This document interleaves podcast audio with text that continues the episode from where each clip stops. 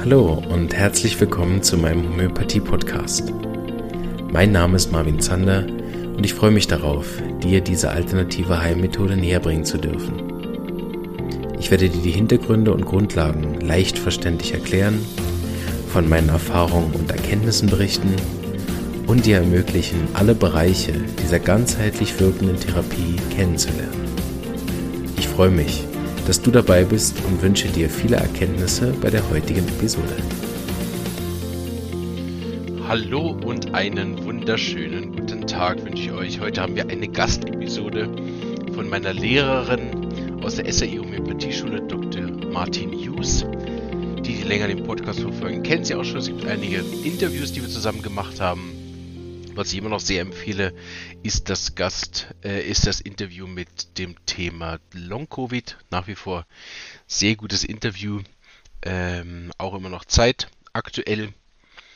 Ähm, weil ich weiß nicht, wie es euch so geht in euren Praxen oder als Patient, aber ich habe immer noch relativ viele Long-Covid-Fälle in der Praxis und deswegen lohnt sich das da mal reinzuhören. Und äh, vielleicht auch an die ein oder anderen Betroffenen im Bekanntenkreis mal verteilen dass sie noch was anderes ausprobieren außer Leiden. Ähm, heute haben wir ein ganz anderes Thema. Dr. Martin Hughes spricht heute äh, als Gastepisode über unsere ganzen Wurzeln oder unsere größte Wurzel. Wir kommen ja von der Art, wie wir lernen, von Dr. Kent, aber vielmehr geprägt sind wir dann von Dr. Bose, der das von Amerika nach Indien wieder heimgebracht hat und Dr. Hughes unterrichtet hat. Dr. Mohinder Singh Hughes, der leider verstorben ist. Vor drei Jahren inzwischen, glaube ich. Und äh, genau, da kann da, glaube ich, auch niemand besser drüber sprechen als Frau Hughes. Und deshalb gebe ich ihr auch direkt das Wort. Ich wünsche viel Freude und bis bald. Tschüss. Guten Tag und herzlich willkommen zu dieser Episode über Dr. B.K. Bose. Mein Name ist Martin Hughes. Und ich bin seit über 30 Jahren Homöopathin mit Leib und Seele. Ich habe zusammen mit meinem Mann und der auch mein Lehrer war, Dr. Mohinder Singh Hughes, das SHI Haus der Homöopathie in der schönen Schweiz im Zug aufgebaut. Seit äh, dem unerwarteten Tod von meinem Mann vor drei Jahren habe ich die Leitung des Zentrums übernommen und so führe ich unser gemeinsames Lebenswerk weiter. Das SHI Haus der Homöopathie ist ein Kompetenzzentrum für klassische Homöopathie, das aus verschiedenen Abteilungen besteht. Wir haben eine Schule, eine große Schule mit einem Programm für Humanhomöopathie, ein Programm für Tierhomöopathie und verschiedene Modulen und Kursen. Dann haben wir eine große Praxis mit neun Homöopathen. Wir arbeiten rein klassisch homöopathisch und haben einen 24-Stunden-Notfalldienst. Dann haben wir die Homöosana. Das ist ähm, ein Herstellbetrieb für homöopathische Mittel. Und wir haben auch einen Verlag für homöopathische Literatur und eine homöopathische Drogerie. Und natürlich gibt es auch die BK Bose Stiftung unter unserem Dach und davon werde ich später Ihnen mehr erzählen. Nun ganz kurz zu meiner Person. Wie gesagt, mein Name ist Martin News und ich habe zuerst Veterinärmedizin studiert, bevor ich Homöopathin wurde. Und bereits während meinem Studium habe ich meinen ersten Kurs in Homöopathie besucht. Es war so ein dreijähriger Kurs, Wochenendkurse. Und es hat mir sofort, mich sofort gepackt. Und dann habe ich aber nach dem Kurs bemerkt, ah, das ist noch zu wenig fundiert. Ich weiß noch viel zu wenig, um Homöopathie erfolgreich anzuwenden. Und ich war auf der Suche nach weiteren Ausbildungsmöglichkeiten.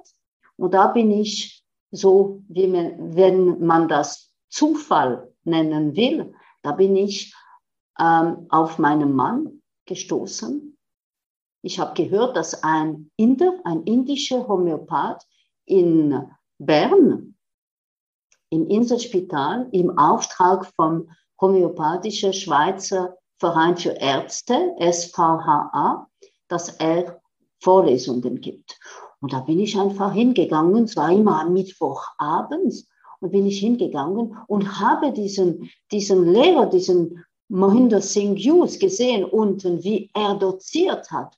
Und da hat's mir gepackt. Da habe ich gewusst, nicht nur, ich habe meinen Lehrer gefunden, aber ich habe gewusst, fortan wird Homöopathie den zentralsten Inhalt sein in meinem Leben.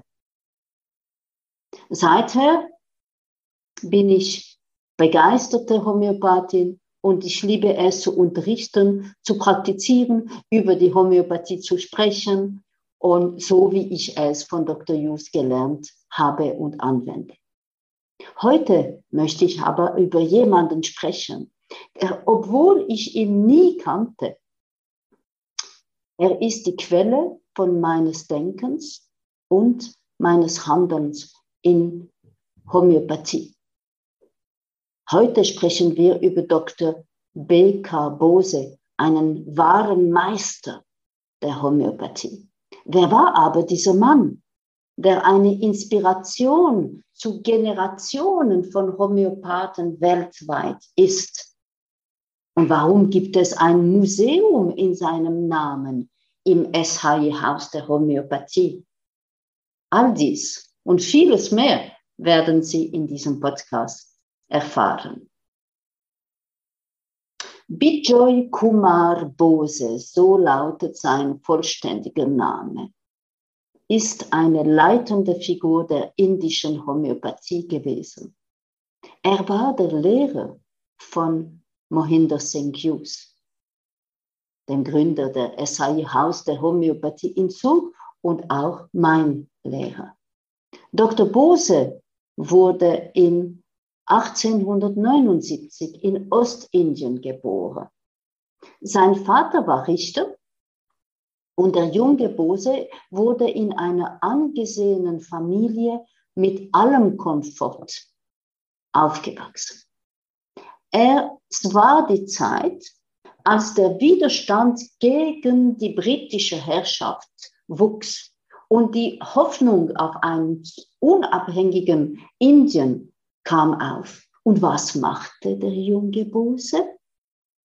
Anstatt in den Fußstapfen seines Vaters zu treten, wurde aus dem jungen Mann ein Rebell.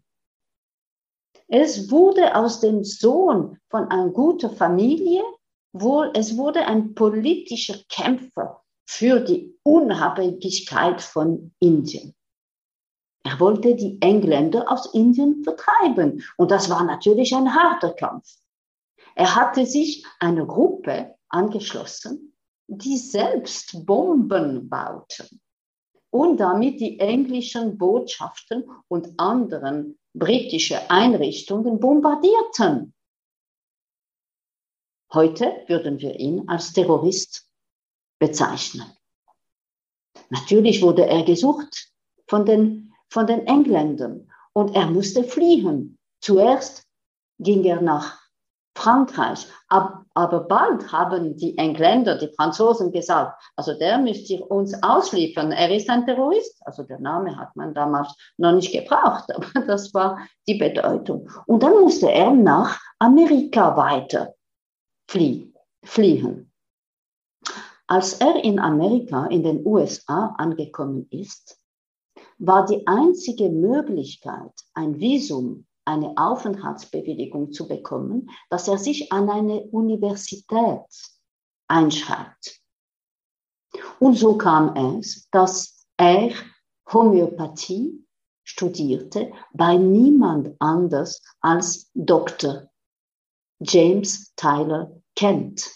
Dr. Bose war ein direkter Student von Dr. Kent selber ein Meister der Homöopathie, ein von den bekanntesten Homöopathen nach Hannemann noch heutzutage weltweit. Die Studiumszeiten für Bose waren sehr hart. Er hatte natürlich kein Geld, niemand, der ihn unterstützte und er musste sein Studium mit Teller waschen und Schuhe putzen. finanzieren. Er hatte angefangen, homöopathische Medizin zu studieren, nur um ein Visum, ein Visum zu bekommen und seine, äh, seine Fähigkeit in Bomben bauen und alle diese Sachen weiter betreiben zu können aus Amerika. Aber Kent machte aus dem Rebellen einen Heiler. Und Bose wurde so zu einem der größten Meister der Homöopathie. Als er nach seinem Studium von Amerika zurückkam, ging er zuerst nach Zentralindien und er eröffnete dort eine Praxis. Und da man in Indien ein sehr großes Ansehen hat, wenn man im Ausland studiert hat, und er war auch ein brillanter Homöopath, seine Praxis wurde sehr schnell sehr groß. Er hatte großen Erfolg und es lief wie verrückt. Zu dieser Zeit wurde in Kalkutta der Rektor der damals einzigen Homöopathieschule alt. Und er machte sich Gedanken, wem er die Schule übergeben konnte. Und er kam auf die Idee, Bose zu fragen. Und Bose suchte regelrecht solche Herausforderungen. Er genoss zwar sehr großes Ansehen. Sie müssen sich ja Dr. Junge, Arzt, homöopathischer Arzt, so vorstellen. Sehr gut und sehr elegant gekleidet, mit einem Stock, mit einem goldenen Griff, den er immer zur Schau stellte, er fuhr die teuersten mit den teuersten Autos. Damals kamen langsam die Autos. Aber als er hörte, dass man ihn brauchte, er gab alles auf. Für die Homöopathie gab er alles auf. Und er zog ins 700 Kilometer entfernte Kalkutta. Aller Reichtum war ihm dann nichts mehr wert. Als die Zeit gekommen war, machte er eine 180 Grad Wendung. Wie viele von uns würden sowas machen? Wie viele von uns würden eine etablierte Arbeit, Sicherheit und Ruhm aufgeben und um etwas Unbekanntes zu übernehmen? Er tat es, obwohl er wusste ganz genau, dass es dort schwierig ähm, werden würde, weil die Schule, die er übernahm, war damals natürlich nicht sehr entwickelt. Er wusste, dass er dort sehr wenig verdienen würde. Er wusste, dass es eine Missionararbeit war.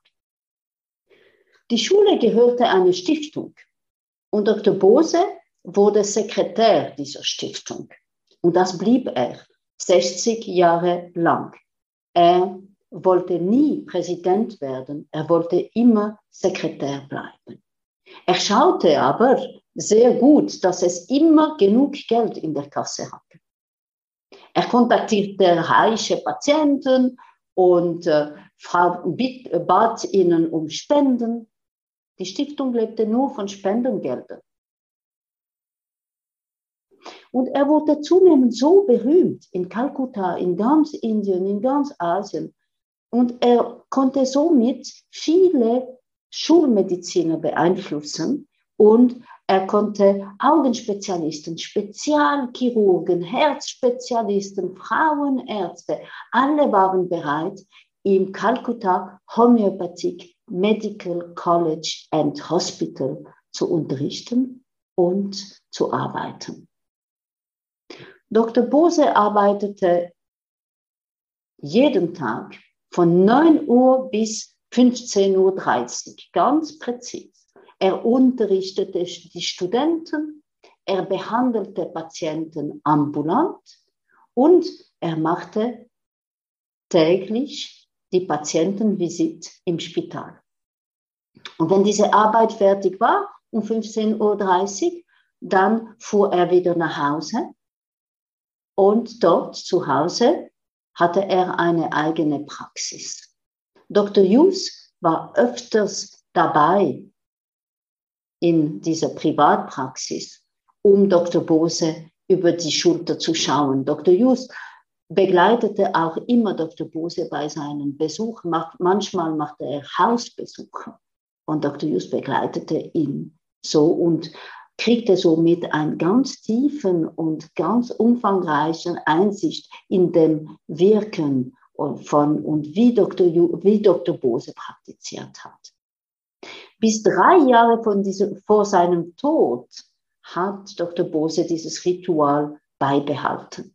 Mit 95 hörte er auf zu arbeiten.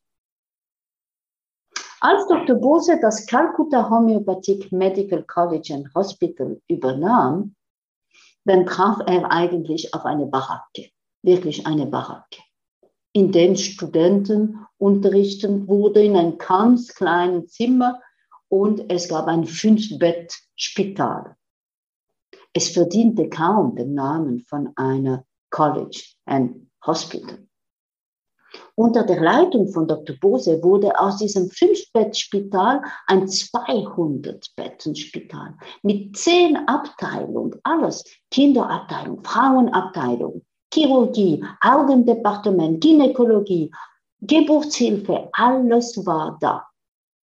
Und das Spital hatte einen ausgezeichneten Ruf. Im Laufe der Jahre wurde die Barack durch ein Gebäude mit drei Blocks ersetzt. Ich hatte die, das große Glück, von, das einmal anzuschauen. Und das ist sehr eindrücklich, was Dr. Bose aufgebaut hat.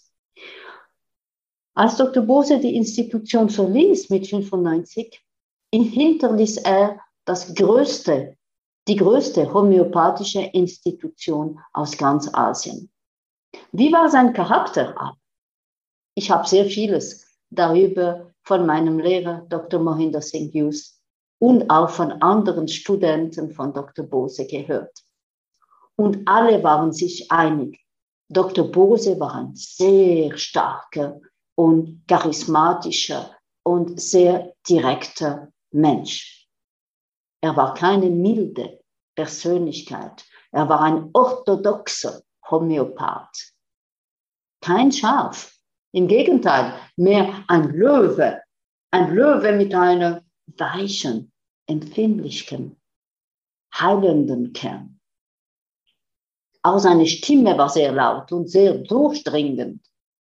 Und er hatte ganz dicke Brillen. Und hinter diesen dicken Brillen gab es ganz stechenden Augen. Und wenn er einem angeschaut hat, dann hat man gewusst, jetzt muss ich zuhören oder das machen, was er sagt. Er benötigte kein Mikrofon. Bis zuletzt, bis 95 hat er unterrichtet und kein Mikrofon gebraucht.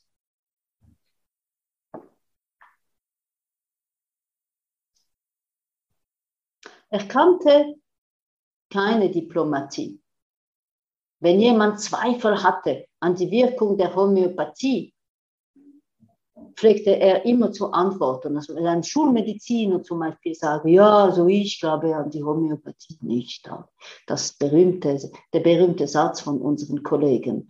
Dann sagte er, schweigen Sie, kommen Sie mit mir am Krankenbett und dann zeige ich Ihnen, was Homöopathie ist.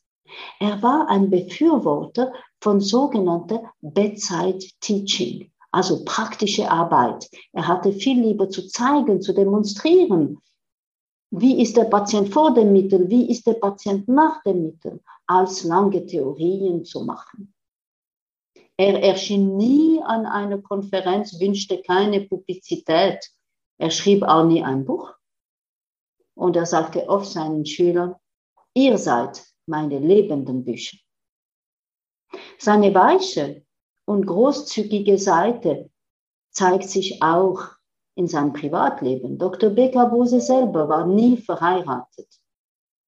Eines Tages besuchte ihn als Patientin eine alleinerziehende Tänzerin. Man muss wissen in Indien, dass eine alleinerziehende Tänzerin ist ganz unten in der, äh, in der gesellschaftlichen, also in der Gesellschaft. Und äh, sie war verzweifelt, sie wusste auch nichts, sie war verarmt. Und er, Dr. Bose, hat ihr sofort angeboten, sie und auch ihren Sohn in seinem Haus aufzunehmen. Das macht man nicht in Indien. Da muss man stark sein. So sagt man, was macht dieser Mann? Er nimmt so eine Tänzerin in seinem Haus auf.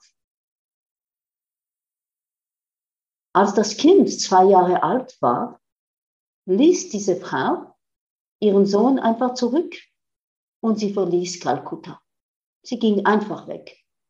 Bose kümmerte sich fortan um dieses Kind. Er adoptierte ihn, Tapas Bose, und behandelte ihn zeitlebens wie sein eigenes Kind. Ich hatte das große Glück mit Dr. Hughes und äh, in Kalkutta die Familie von diesem Tapas Bose zu besuchen. Leider selber äh, war er nicht mehr am Leben, aber ich habe seine Nachkommen äh, kennengelernt und da die Schwiegertochter, die sie zwei zeitlebens um Dr. Bose gekümmert hat.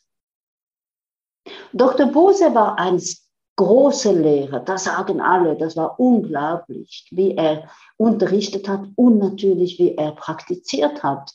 Die Homöopathen in Indien, die ihn kannten persönlich und die noch leben, wenn sie sprechen über Dr. Bose, sagen, haben sie mir immer gesagt, weißt du, wir wussten, wenn einer kommt zu Dr. Bose, wird er geheilt.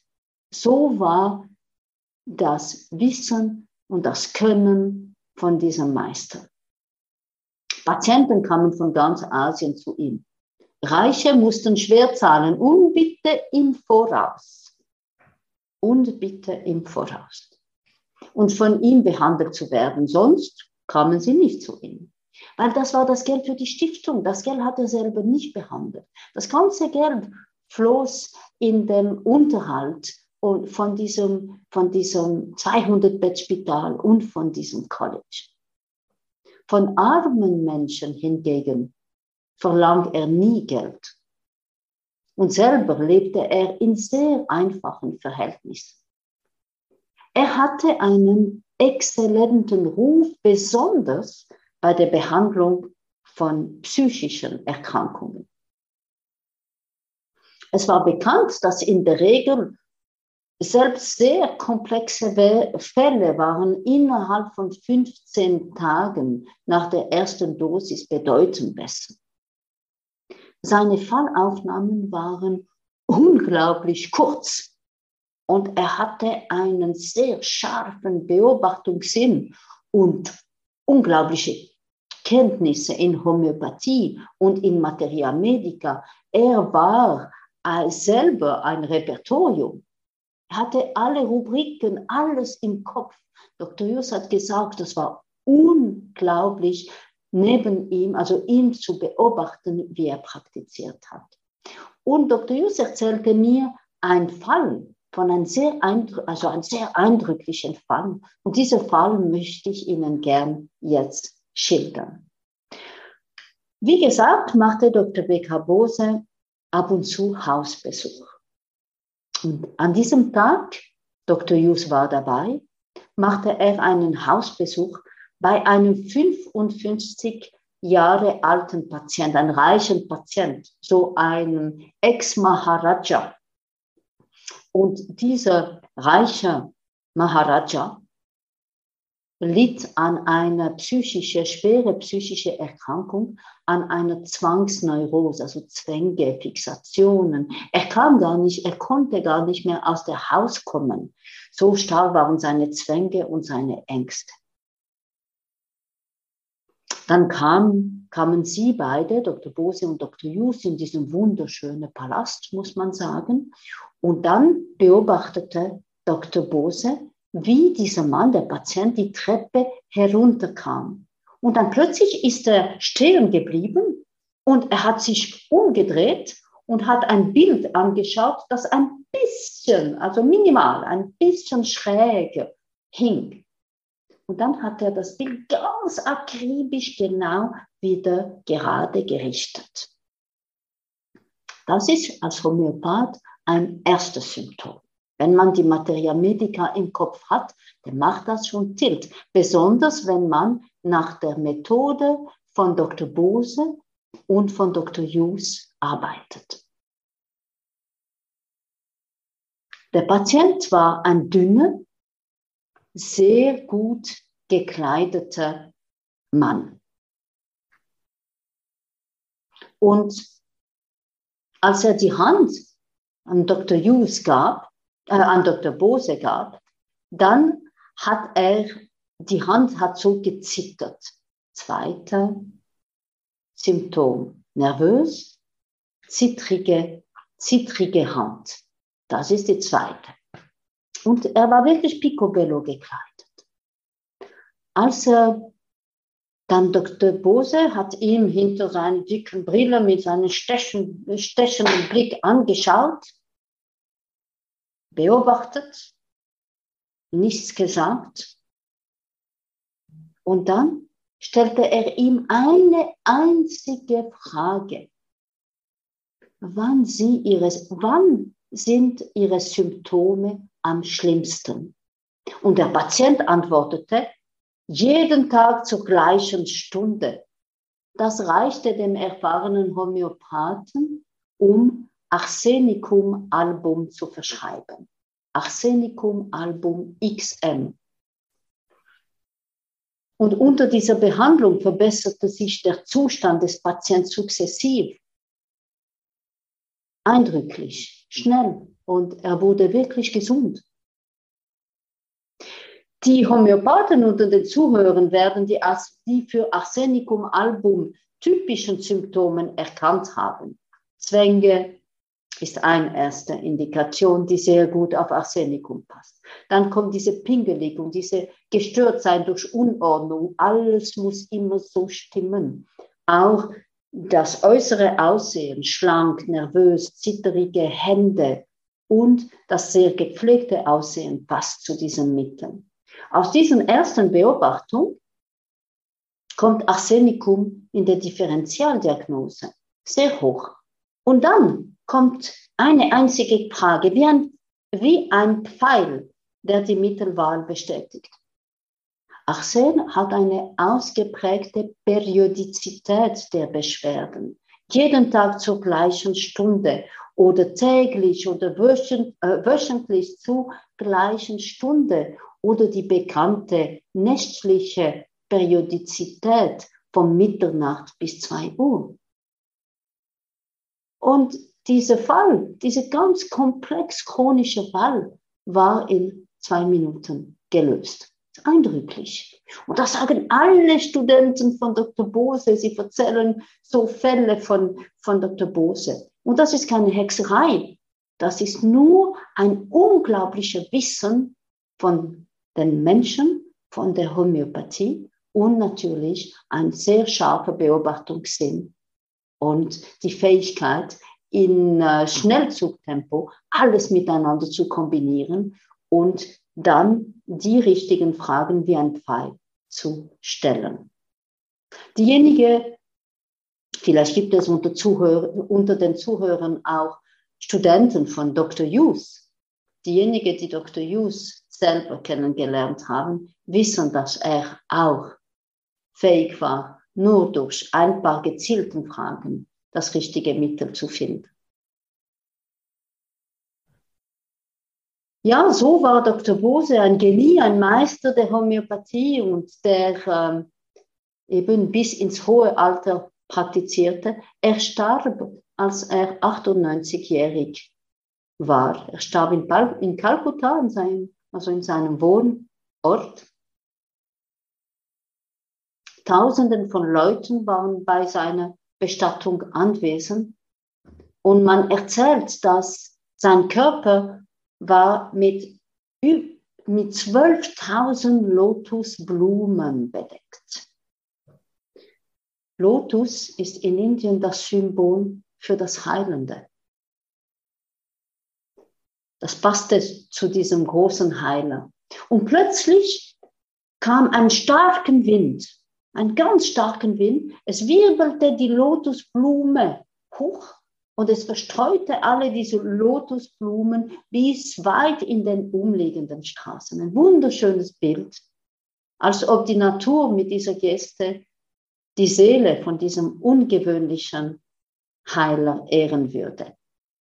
Dr. Bose inspirierte und inspirierte Generationen von Homöopathen, nicht nur in Indien, auch im Ausland.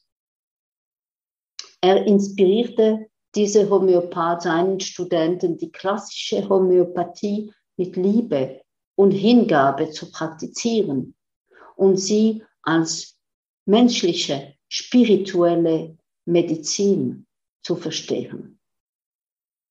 Von den damaligen Homöopathiestudenten in Indien müssen Sie sich vorstellen, es haben 75 Prozent bei ihm studiert. Dr. Hughes war ein von ihnen. Für die indische Homöopathie ist Dr. Bose das Symbol von einer reinen Hahnemannscher und Kentscher Homöopathie. Und seine Worte inspirieren auch heute noch Homöopath auf der ganzen Welt. Aber wie kam dieses, das Vermächtnis von diesem Meister bis in der Schweiz? Dr. Mohinder Singh Hughes hatte, wie schon gesagt, das große Glück, bei Dr. Bose lernen zu dürfen und zu einem seiner engsten Schüler zählen zu dürfen. Und als Dr. Bose auf dem Todesbett lag, flog ähm, Dr. Hughes aus Delhi, wo er damals praktizierte, aus Delhi nach Kalkutta, kam zu seinem Lehrer und Dr. Bose war da fast, also es war ganz zu Ende. Dann hat er die Augen aufgemacht, hat den Bart von meinem Mann gespürt Sie müssen wissen, dass Dr. Hughes der einzige Student mit diesem Bart und Turban war, das typisch ist für die Gemeinschaft von Dr. Ist also Sikh-Gemeinschaft. Also hat Dr. Bose ihn erkannt, auch durch diese Bart und gesagt, ah, du bist es. Und dann sagte er ihm, trag Sorge zur Homöopathie. Und Dr. Hughes gab ihm sein Versprechen, die Homöopathie, wie er sie von ihm gelernt hatte, in der Welt zu verbreiten. Von Dr. Hughes habe ich gelernt, wie wichtig es ist, mit seinen Wurzeln verbunden zu sein, sie zu ehren und die Be Verbundenheit bewusst zu pflegen. Das haben wir in unserer modernen, sogenannten modernen Gesellschaft weitgehend verloren in der westlichen Welt. Unsere Gesellschaft ist eine Gesellschaft des Individuums, der self-made Menschen. Jeder hat die Meinung oder ja, die Idee, dass er die Welt selber für sich entdecken und erfinden sollte. Und die Kinder werden kaum mehr in der Tradition erzogen, ihren Lehrern zu lieben und zu respektieren. Auch alte Menschen haben ihren Wert verloren. Junge Menschen meinen sehr schnell, alles besser zu wissen und dass diese Alten sowieso nichts mehr verstehen. In der indischen Tradition ist es ganz, aber wirklich ganz anders die Liebe und Respekt zum Lehrer sind mindestens so groß wie die zu den eigenen Eltern und Großeltern. Der Segen, dass der Lehrer seinen Studenten erteilt, ist die Basis für Erfolg. Ohne den Segen seines Lehrers ist man in Indien der Meinung, dass man nicht wachsen kann im Leben und keinen Erfolg haben kann. Eigentlich macht es Sinn, no? oder? Ohne den Lehrer wäre man, wäre man nicht gewachsen, man hätte nichts gelernt und man wäre auch nicht zu dem Menschen geworden, den man ist. Ohne Wurzel kein Apfelbaum. Ohne Baum kein Apfel. Dr. Hughes kam in 1985 in der Schweiz an mit diesem Ziel, die Homöopathie, wie er sie von Bose gelernt hatte, weiter zu verbreiten.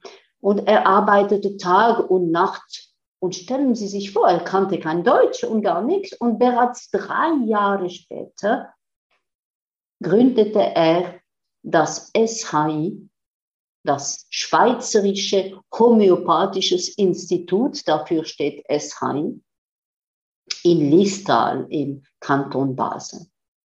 Heute befindet sich, ist dieser SHI, Haus der Homöopathie, im Zug, die Weiterentwicklung von, da, von das, was in 1988 gegründet wurde. Dr. Hughes bezog sich in seinem in Unterricht immer auf seinen Lehrer. Und obwohl ich und auch meine Kollegen aus der SHI-Gemeinschaft Dr. Bose nie gekannt haben, beeinflusst er unser Denken und Handeln bei jedem Patienten. Er ist die Quelle, er ist die Quelle der Homöopathie, so wie wir es an der SHI mit Liebe und Erfolg praktizieren und lehren. In 1993, da war ich zusammen mit Dr. Hughes schon in der Zentralschweiz, also im Kanton Zug, angekommen. Und da gründete Dr. Hughes zu Ehren an seinem Lehrer die Dr. B.K. Bose Stiftung von dem ich vorher schon gesprochen habe. Und auch die SHI Homöopathie Schule. Und so kam es, dass der Name BK Bose für immer mit dem SHI verbunden ist. Was macht aber diese Stiftung genau? Die Dr. BK Bose Stiftung ist eine Stiftung zur Förderung der klassischen Homöopathie. Es werden verschiedene Projekte im Bereich der Forschung, der Ausbildungsqualität und der Öffentlichkeitsarbeit unterstützt. Im Bereich Forschung haben wir im Moment ein wichtiges Projekt. Ein Projekt, das auf systematische Weise die Einsatzmöglichkeit der Homöopathie bei Spätfolgen von Covid-19, also bei sogenannten Long-Covid, untersucht. Das Projekt ist noch am Laufen, aber so viel kann ich Ihnen schon verraten. Die ersten Auswertungen sind vielversprechend und Homöopathie hat bei Long-Covid viel anzubieten wir können Menschen sehr gut helfen. In, den Vergangenheit, in der Vergangenheit hat die Stiftung auch die Wirkung von verschiedenen homöopathischen Arzneimitteln erforscht und sogenannte Arzneimittelprüfungen organisiert. Das ist auch eine sehr wichtige Arbeit. Alle diese Arbeit, auch alle unsere Projekte sind nur durch die Großzügigkeit von unseren Spender und Spenderinnen möglich. Das ist, berührt mir immer sehr, wie Menschen uns unterstützen und für die Projekte, für die Homöopathie spenden. Und ich bin Ihnen wirklich sehr, sehr dankbar. Vor über zehn Jahren, das ist in der Zwischenzeit sogar zwölf Jahren, haben wir in diesem Rahmen ein Mittel erforscht. Und dieses Mittel hat sich nun, zwölf Jahre später, in der Covid-Pandemie sehr nützlich erwiesen. Das Mittel heißt Natrium Arsenicosum. Für diejenigen, die Interesse haben, die Arzneimittelprüfung befindet sich auf der Homepage von der Stiftung.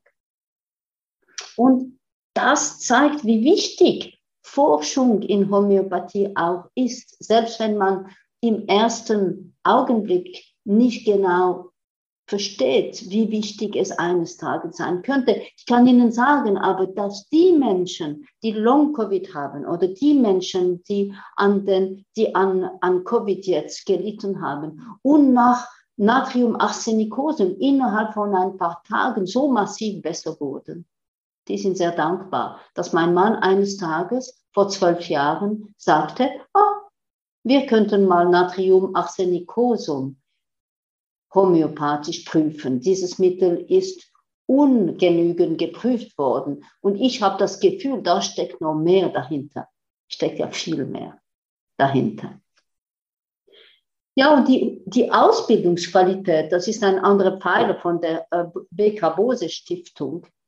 Das war dem Gründer der Stiftung, Dr. Hughes, sehr wichtig. Er hat immer gesagt, keine Ausbildung kann gut genug sein. Die Homöopathie ist eine unglaublich wunderschöne und, und Therapie mit einem irrsinnigen Potenzial. Aber es ist wie ein Meer. Und bis man einigermaßen navigieren kann als Homöopath auf dieses Meer, braucht es wirklich zuerst mal sehr gute Wurzeln, sehr fundierte Ausbildung und dann kommt natürlich die Erfahrung dazu. Die Stiftung engagiert, engagiert sich in diesem Bereich und unterstützt zum Beispiel äh, Studenten durch die Vergabe von Stipendien und von Darlehen. Und nun möchte ich aber noch über zwei Projekte, zwei Herzensprojekte der Stiftung ähm, reden. Und zwar unser Homöopathiegarten und das Dr. B.K. Bose Museum. Nun zum Garten. Dieses ganz einzigartige Garten, das ist der mir einzig bekannte Homöopathiegarten, wo wir nur Pflanzen drin haben, die man in der Homöopathie braucht. In der Zwischenzeit übrigens sind das mehr als 150 verschiedene Pflanzen, Pflanzentypen. Und dieser Garten, der liegt neben dem SAI-Haus der Homöopathie in Zug. Also wenn Sie uns besuchen, sind herzlich willkommen. Besuchen Sie natürlich auch der Garten, Garten und natürlich auch das Museum, von dem ich später sprechen werde. Dieser Garten ist immer zugänglich und man kann auch die, Pflan die Pflanzendokumentation auf unsere Homepage vorher herunterladen. Ich gebe Ihnen einen Tipp. Im Frühsommer ist er am schönsten. Mai, Juni. Da ist er wirklich am schönsten. Aber auch jetzt im Frühling, gerade jetzt blüht zum Beispiel das Adonis-Röschen so wunderschön. Adonis, ein Mittel in der Homöopathie, das unter anderem bei Herzerkrankungen sehr, sehr wertvoll ist. Kommen Sie einfach mal vorbei. Bin sicher, Sie werden es genießen. Das zweite Projekt, das ist das Dr. Beka Bose Museum. Ende der Neu mein Mann hat immer gesagt, ich habe nur ein Foto von Dr. Bose. Nur das ein, eine Foto. Es gibt sicher mehr von ihm noch. Und wir haben gesucht und gesucht und gesucht. Und Ende der 90er Jahre gelang es uns, den Nachlass von Dr. Bose in also aus Kalkutta in der Schweiz zu holen. Es war Dr. Yusan wirklich ein Herzensanliegen, ein Museum zu ehren, von seinem Mentor zu gründen. Dr. Yu sagte immer, so wird der Geist von Dr. Bose immer bei uns sein. Und es wird es sein. Und der Homöopathie in der Schweiz immer gut gehen. Ja, wie haben wir das geschafft? Wir machten uns auf die Arbeit und auf Umwege fanden wir die Schwiegertochter von Dr. Bose wieder. Sie lebte in ärmlichen Verhältnissen in einem ganz kleinen Haus mit ihrer Familie und sie hatte seit dem Tod von, Dok von, von Dr. Bose, sie hatte die Gegenstände von, sein, von ihrem Schwiegervater sorgfältig in einer großen Kiste aufbewahrt. Und sie dachte, eines Tages wird wohl jemand kommen und Interesse daran haben. Und als, also wir haben den Neffe von Dr. Hughes dort geschickt, zum Fragen zuerst mal, ob sie bereit wäre, diese sogenannte Kiste herauszugeben. Und da, als er sagte, ja, das war der Student mit dem Bart und mit dem Turban, hat sie sich sofort an Dr. Bose, äh, Dr. Hughes erinnert, weil er ja ständig in und aus, also bei Dr. bei Dr. Bose in seinem Privathaus auch, ähm, also immer wieder kam. Genau die Gegenstände aus diesem großen Koffer, das war mir ein großer Koffer, sind jetzt im Dr. B.K. Bose Museum ausgestellt. Das Museum wurde ursprünglich 1999 eröffnet. Und Dr. Hughes führte immer persönlich die Besucher durch das Museum. Als Dr. Hughes in 2019 verstarb, wuchs bei, nicht nur bei mir, aber auch bei meiner Familie und bei meinen Mitarbeitern den Wunsch, das Museum auszubauen und einen Bogen zwischen diesen beiden Meistern der Homöopathie, Dr. Bose und Dr. Just, zu spannen. Und äh, ich brachte das Projekt im Stiftungsrat ein und sofort waren alle einverstanden, das Projekt zu unterstützen. Am Geburtstag von meinem Mann am 10. September 2020 war es soweit. Und unter der Führung von unserer Tochter, von Jasmin Hughes, wurde das, sie hat das Projekt geleitet und ein wunderschöner, also das Museum liebevoll äh, renoviert und das renovierte Museum wurde eröffnet. Das Museum steht im ersten Stock unseres Hauses, ist immer zu Bürozeiten äh, eröffnet.